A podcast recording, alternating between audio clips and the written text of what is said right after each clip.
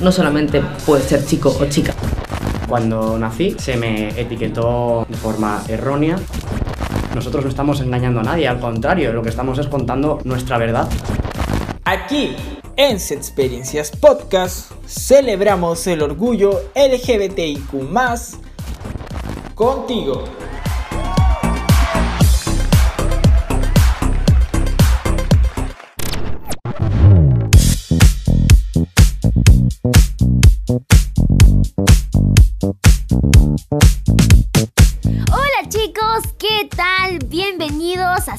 Experiencias, tu podcast de confianza, donde te seguiremos hablando todo acerca de la sexualidad. Soy Kelly Prado y el que me sigue acompañando es Miguel Ángel Guerrero.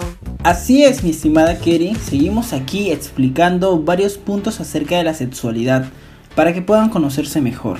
Justamente, déjame comentarte que este mes de junio se celebra el mes del orgullo. Me refiero a la comunidad LGBTIQ.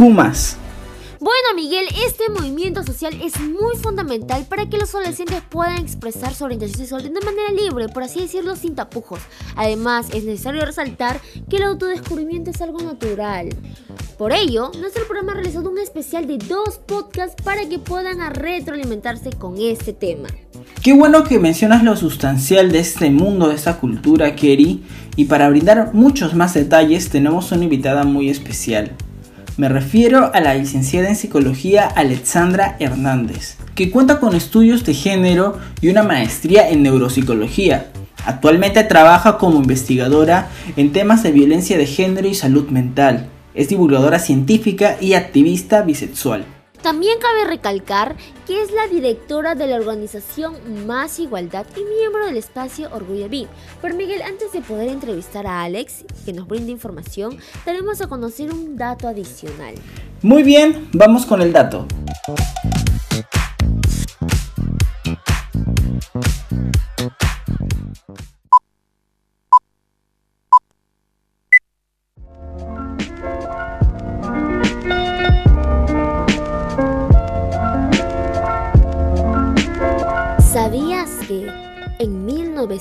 1990 la Asamblea General de la Organización Mundial de la Salud eliminó a la homosexualidad de la lista de enfermedades mentales y luego en 2018 hizo lo mismo con la transexualidad?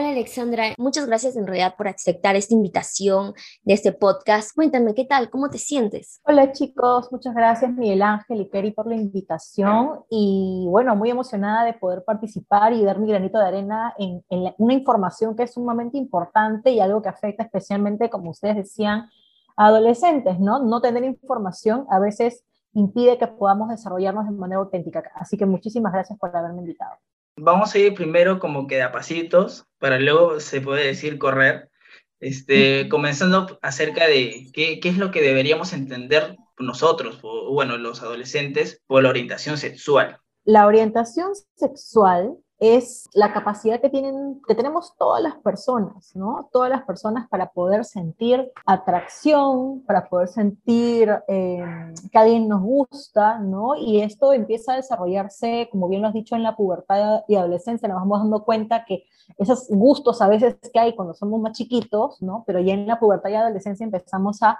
eh, realmente darnos cuenta que hay personas que nos gustan más, ¿no? Personas que nos gustan menos. Es ahí donde al descubrir que tenemos esta capacidad de atracción, empezamos a darnos cuenta que eh, de repente existe una orientación sexual que es como que la mayoritaria, prioritaria, entre comillas, o más que nada la que nos dicen que es la correcta, ¿no? Que es la heterosexualidad. O sea, si tú eres una mujer, te tienen que gustar los hombres y si tú eres hombre te tienen que gustar las mujeres. Eso la, la heterosexualidad es lo que nos enseñan desde que somos chiquitos. Sin embargo, la orientación sexual existe en un espectro. ¿Y esto qué quiere decir? Que la, heterosexualidad está en un lado, sí, existe, es válida, pero existen otras orientaciones sexuales. Y también hay personas asexuales, que creo que es algo de lo que no se habla lo suficiente. Las personas asexuales son aquellas que más bien eh, no sienten atracción sexual o en algunos casos sienten atracción sexual luego de que han establecido algún tipo de conexión emocional con la persona. Esas son las personas demisexuales, así se les llama. Entonces, lo importante acá es que veamos la, la, orientación sexual como un gran abanico de posibilidades y no solamente una, que es como les decía, la que nos enseñan desde chiquitos, y hay que quitar los mitos que existen alrededor de la orientación sexual. Eh, la diversidad sexual es muy amplia, es un tema en realidad que eh, los jóvenes pueden seguir profundizando, pero también sería bueno eh, poder ellos decirles esta pregunta si la orientación sexual es una opción para ellos, o sea, me refiero si uno mismo puede elegirlo. Eso es importante porque cuando se habla de que la orientación sexual es una opción, las personas dicen, bueno, pero tú puedes, si quieres, puedes elegir estar con una persona de tu sexo opuesto y no pasa nada. Obviamente que, sí, pero eso no refleja eh, la vivencia auténtica de la persona. La orientación sexual no, no es una opción porque tú no eliges quién te gusta. ¿no? Cuando te gusta alguien, a veces uno quisiera que no le guste tal persona y no podemos quitarlo. Entonces, quiere decir que nuestras atracciones no son elecciones, ¿no? ¿Qué pasa? La orientación sexual, así como la identidad de género o el género, eh, lo vamos construyendo en el día a día, ¿no? Depende mucho de la cultura, primero, ¿no? Porque lo que es ser hombre y mujer en una cultura a veces varía a otra cultura, lo mismo en nuestra cultura, ¿no? eh, qué es eh, ser una persona homosexual en la cultura peruana puede ser distinta a lo que es una vivencia homosexual en otro espacio. Entonces, con el tiempo, con los aprendizajes, con la, con la influencia de la cultura, pero también con las experiencias de violencia que podemos tener, vamos moldeando, moldeando cómo es nuestra orientación sexual. Entonces, hay personas que tienen una orientación sexual eh, bisexual, como es mi caso, y que la forma en que yo la vivo o que yo la siento puede ser diferente a, cómo se sienten otras personas bisexuales también. Es bastante importante lo que mencionas. Ahí justo una de las cosas que nos has mencionado, Alexandra, acerca de la identidad de género. Eh, y queríamos saber cómo diferenciamos identidad de género con orientación sexual no son lo mismo, o sea, que, ¿cuál, ¿cuál sería ahí la diferencia? Exacto, Miguel Ángel, no son lo mismo, eh, muchas personas lo confunden, ¿no? Muchas personas lo que dicen ah, es la, comunidad gay, por ejemplo, ¿no? Y, y meten ahí dentro de gay a todo el mundo, o ven a una persona, por ejemplo, ven a una mujer trans en la calle y dicen, ah, es un homosexual. Y esto es eh, un error, ¿no? La identidad de género no tiene nada que ver con quién te gusta, la identidad de género es cómo te sientes tú quién eres. Entonces, las personas trans nacen, ¿no? Y en el desarrollo de su vida se dan cuenta que no, lo que sienten dentro de ellas no encaja en esto que les dicen que tienen que hacer. Entonces, su identidad de género es distinta de aquella que cuando nacieron les dijeron, esto es. Eso es la identidad de género. La identidad de género es la sensación interna de que tú perteneces o eres del género que te dicen que eres, ¿no? En el caso de las personas que no son trans, lo que se le llama persona cisgénero, normalmente son personas que, más allá de que caigas o no caigas en estereotipos, de, sientes que te identificas dentro de esto que te dicen que eres. Como les dije, quién te gusta es otra cosa completamente distinta. Yo soy una mujer trans, por ejemplo, y me gustan solamente los hombres, yo sería una persona heterosexual. Lo mismo pasa con un hombre trans, pero también hay personas trans que son bisexuales, que son pansexuales, que son asexuales, o sea, son cosas que van por rumbos separados, aunque a veces sí podrían de alguna manera coincidir, ¿no? Entonces, esa es la diferencia entre orientación sexual e identidad. En esta etapa vemos que la orientación sexual comienzan a comprenderlo mejor los adolescentes, vemos que tienen ese, esa curiosidad, ese, ese tema de la exploración consigo mismo, de su cuerpo, de, sus decisiones, hasta de, sus propios pensamientos. Vemos que cuando ellos están en el momento de autodescubrimiento, algunos ya llegan a asumir cuál es su, orientación sexual, pero es muy difícil para ellos tenerlo preciso por el tema de, del temor de la sociedad o mucho peor porque tienen pensamientos homofóbicos consigo mismo. Entonces, al no enfrentarlo, eh, vemos que eh, llegan a invalidar su propia orientación sexual. Entonces ahí es como que me gustaría saber qué le podrías decir a un adolescente que está en pleno conflicto consigo mismo sobre aceptar o, o asumir su orientación sexual. Eh, ¿Qué podría decirles yo? Bueno, al adolescente que está pasando por ello, decirle que no es culpa, que no tiene que salir del closet si no lo desea, que lo, principal es su seguridad.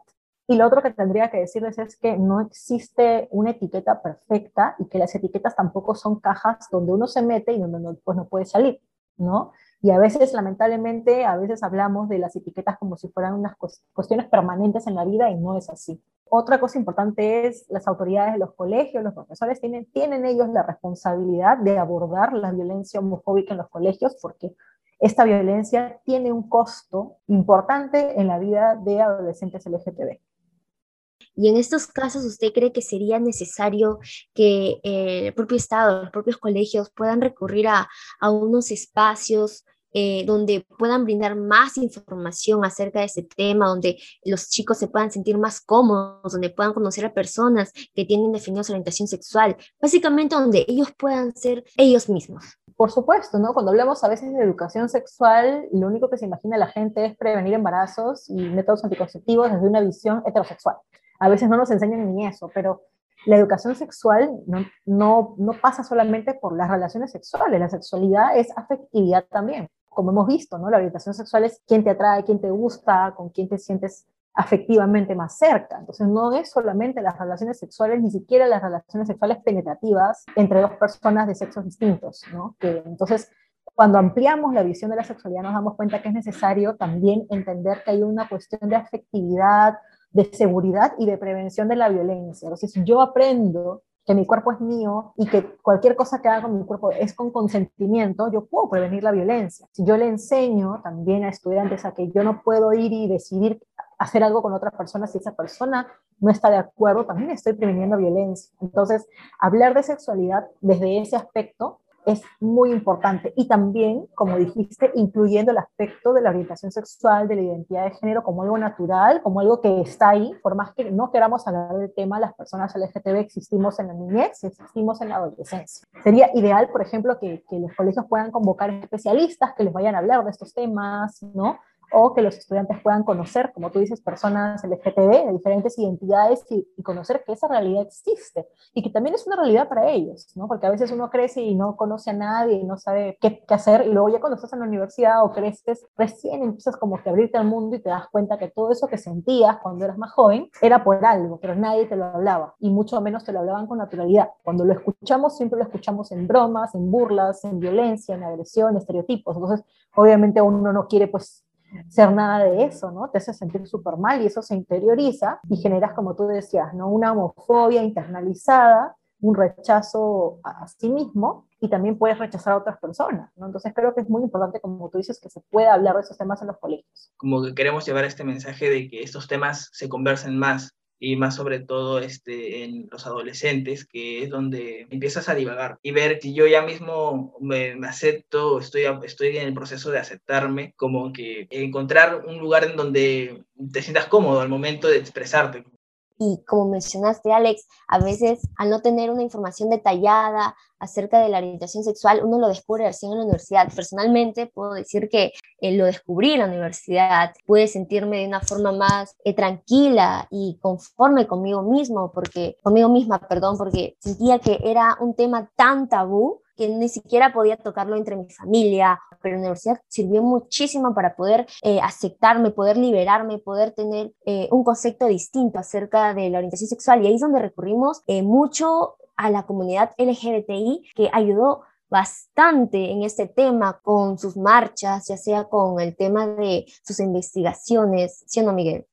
Claro que sí, Kerry. Y acerca de la comunidad LGBTI, queríamos preguntarte ¿Cuál sería tu interpretación de la comunidad en nuestra sociedad? Sí, bueno, en la segunda encuesta nacional sobre derechos humanos, eh, cuando se hace la pregunta de qué comunidad o qué grupo de personas crees que son las más discriminadas en nuestro país, el grupo que salió como más discriminado, aceptado por los propios peruanos que son homofóbicos, fue la comunidad LGTB, con más del 70% de personas consideraron que esa es la comunidad más discriminada. Creo que esa es la posición en la que estamos, ¿no? Nuestro país es un país donde existen muchas formas de opresión y discriminación, no solamente por orientación sexual e identidad de género, ¿no? El racismo es muy fuerte, el clasismo, vivimos en un espacio donde lamentablemente eh, la política se ha encargado y los modelos económicos se han encargado también de generar mayores desigualdad y eso lo estamos viendo también ahora, por ejemplo, en las elecciones, ¿no? Cómo está polarizado. Y dentro de esas discriminaciones y desigualdades, en, la desigualdad que sufren las personas LGTB es una de las más fuertes. cuáles son esas violencias, principalmente las violencias y discriminaciones en el espacio público, ¿no? Todavía hay muchas detenciones arbitrarias, digamos, las fuerzas del orden, la policía especialmente, pero también los serenos, ¿no? Expulsando personas LGTB que están de repente en el parque, qué sé yo, cuando eso es un derecho, ¿no? Y, y ya tenemos algunas ordenanzas que lo prohíben, pero igual sigue sucediendo otro es en la violencia en el hogar, la expulsión del hogar incluso de personas LGTB, adolescentes, especialmente trans. Otro es el acceso al trabajo, está casi vetado para personas trans. Literalmente las personas trans, la mayoría están haciendo o están desempleadas o están en trabajos muy precarios, en algunos casos tienen que acceder al trabajo sexual, en el caso de las mujeres trans es más frecuente, o para poder conseguir trabajo no pueden vivir su identidad de género. Creo que todos los derechos, en general de los, los, derechos fundamentales que tiene toda persona, las personas LGTB tienen dificultades para acceder a esos derechos.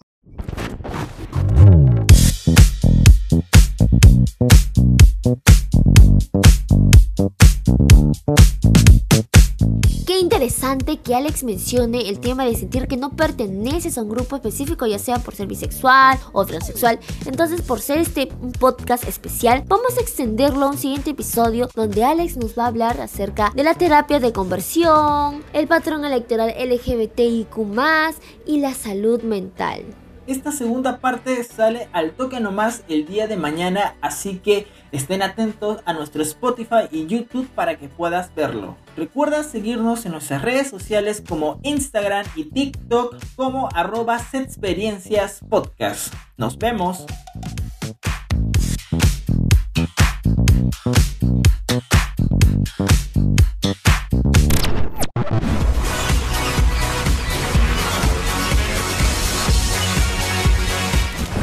Nosotros ya sabemos lo que son. Es tu fase, no la nuestra. Mi nombre real es el nombre con el que yo me presento.